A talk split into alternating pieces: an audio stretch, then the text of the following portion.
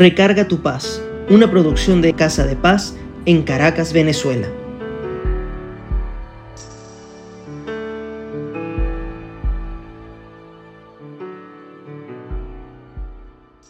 En algún Recarga tu paz les comenté que hablaría sobre el águila y su significado para los cristianos.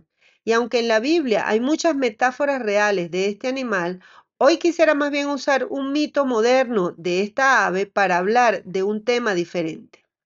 Este mito se ha hecho famoso en círculos motivacionales, pero biológicamente no es posible. Sin embargo, creo que la lección que nos deja vale la pena verla y puede reflejar una verdad que la vida en Cristo nos ofrece. Hoy, en Recarga tu paz, hablaremos del mito de la transformación del águila y qué debemos aprender de esto como cristianos para tener paz. Marian Escotés, la psicóloga que vemos en el Instagram, dice que todos tenemos una personalidad y que es parte de nuestra estabilidad. Sin embargo, cuando nos metemos en estrés o depresión, esta personalidad se altera y se pierde el equilibrio. Comienzan los malestares corporales, la producción de gases, el mal dormir, entre otros síntomas que pudiera generar un bucle de estrés, que luego produce malestares y a esos malestares no le encontramos sentido y nos da más estrés o depresión y luego más malestares hasta llegar a una crisis. Es en ese momento que debemos hacer lo que hace el águila. Y ahora les explico. El águila puede llegar a vivir 70 años. Es el más longevo dentro de su especie. Sin embargo, a los 40 años sus uñas son tan largas que no le permiten agarrar su presa de las cuales se alimentan. El pico comienza a curvarse, casi llegándole al pecho, y sus alas envejecidas y pesadas hacen que su vuelo sea complicado. Y es entonces cuando el águila comienza un proceso de renovación que dura 150 días. Lo primero es volar hacia lo alto de una montaña y se refugia en un nido donde no necesita volar, pero cercano a un muro. Y ahí comienza a golpear su pico contra ese muro hasta que lo pueda arrancar. Luego tendrá que esperar a que salga el nuevo pico. Cuando esto pase, comenzará a arrancarse las uñas viejas y cuando las uñas nuevas aparezcan, entonces desprenderá sus plumas. Al final de cinco meses volverá a tener un pico fuerte y joven, plumas brillantes y sedosas y las uñas en ese momento volverá a volar victorioso y a partir de ese instante tendrá 30 años más de vida y serán los más gloriosos. De igual manera sucede con nosotros cuando comenzamos una relación con Dios y su palabra. Vemos una transformación similar. Cuando el águila se aparta al nido es cuando nosotros nos refugiamos en Dios. Volvemos a sus brazos, a sus enseñanzas y digo volvemos porque Él siempre estuvo con nosotros, pero somos nosotros que no lo vemos o que nos ocupamos de otras cosas. Cuando comenzamos a leer y entender su palabra, a buscar orientación espiritual desde la palabra de Dios y hablar de su palabra, cambiando viejas formas de pensar, es cuando rompemos el pico como hace el águila. A veces es doloroso, pero porque muchas gentes se apartarán de ti o quizás oportunidades, pero sentirás que hay algo de ese estrés o depresión que comienza a desaparecer. Sin embargo, falta todavía transformación. Entonces hay que mantenerse pegado a esa palabra y para eso debes cambiar la forma de hacer las cosas. Y ahí la palabra te dará muchas orientaciones, pero para agarrarte con fuerza tendrás que arrancarte las uñas. Esas que no te dejan agarrarte de Dios y su palabra.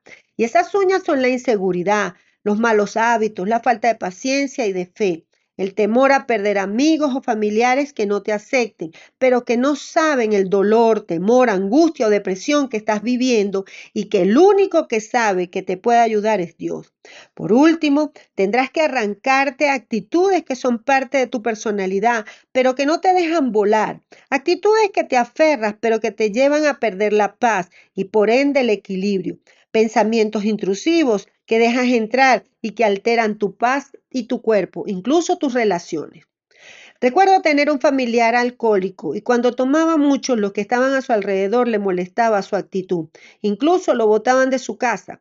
Pero cuando se metió en Alcohólicos Anónimos y su vida fue mejor, entonces les parecía absurdo que estuviera en esa organización. Pero antes era muy criticado. En estos casos, si tu cambio de actitud te hace ser menos estresado o deprimido, pues arranca esas alas para que vueles alto y con paz.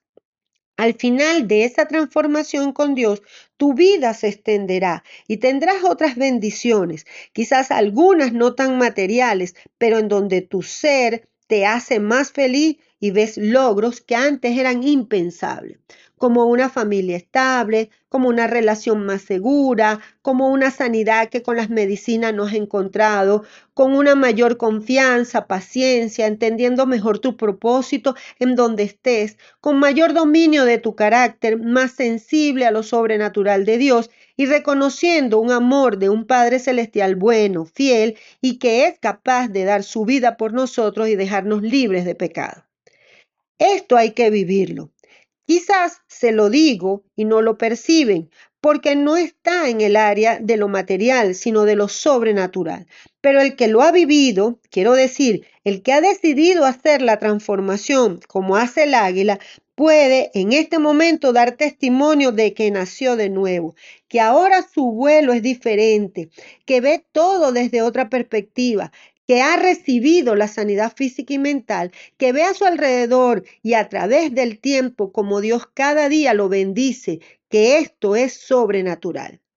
Mi transformación más reciente fue aprender a vivir en la voluntad de Dios y a reconocer una actitud que no me daba cuenta que tenía, pero que me postraba en cama por semanas, incluso me impedía trabajar. Cuando decidí arrancar eso de mi vida, confiando en Dios, todo cambió y vino a mí la sanidad que ni los médicos o la medicina pudieron lograr. Que igual bendigo a los médicos y a las medicinas porque son útiles, pero que a veces no funcionan ellas solas, sino que hay un cambio en nosotros, una renovación como hace el águila. Hoy tienes que tomar la decisión de quitarte los miedos e inseguridad, porque eso no te deja encontrar la solución. Desprendernos de ese pico, uñas y plumaje no es fácil, pero con Dios puedes hacerlo. La palabra dice en Isaías 41:10, no temas porque yo estoy contigo, no desmayes porque yo soy tu Dios que te esfuerzo, siempre te ayudaré, siempre te sustentaré con la diestra de mi justicia. Quítate los resentimientos, la baja autoestima que no nos deja ser objetivos, libres de la carga de costumbres, tradiciones, supersticiones y recuerdos que causan dolor. En Romanos 12, 2 al 21 nos habla de no adoptar costumbres de este mundo y eso lo haremos renovando la mente y veremos la voluntad de Dios. En fin, Desprendernos de todo aquello que no te permite tener paz es un gran paso y solo con Dios lo podrás hacer. Esto no es una religión o una costumbre más, es nacer de nuevo. En Efesios 4:24 leemos, y vestíos del nuevo hombre que es creado según Dios en la justicia y santidad. Vamos a orar. Padre, en el nombre de Jesucristo, en el poder del acuerdo, estamos delante de tu altar para darte gracias, Señor, por esta palabra. Esta palabra que nos revela que debemos hacer cambios, debemos tomar decisiones eh, y, y decisiones que permitan realmente una transformación en nosotros. No es repetir la palabra, no es asistir a una iglesia, no es decir yo soy cristiano, yo creo en Dios, es vivir la palabra, es transformar, es hacer un nuevo hombre en mí, es crear una nueva persona que sea a la imagen y semejanza de nuestro Señor Jesucristo. Y eso solo lo haremos entendiendo, internalizando y cambiando nuestra forma de pensar y nuestra forma de vivir. Señor, queremos cambiar nuestro plumaje, queremos cambiar nuestra forma de hablar, queremos cambiar nuestra forma de tomar lo que la vida nos ofrece para que todo aquello que hagamos sea de acuerdo a tu voluntad perfecta. En este momento renunciamos a ese viejo hombre y decimos, Señor, yo quiero vivir en tu palabra, quiero nacer de nuevo, quiero aceptar a Jesucristo como mi Salvador y que tú, Padre Celestial, sigas orientando mi vida a través del Espíritu Santo. Te, te lo pedimos, Señor, en el nombre del Padre, del Hijo y del Espíritu Santo. Amén. Si deseas comunicarte con nosotros, escríbenos a casadepaz.ccs.gmail.com o en Instagram a casadepaz-ccs. Nos encontramos la próxima vez y besitos.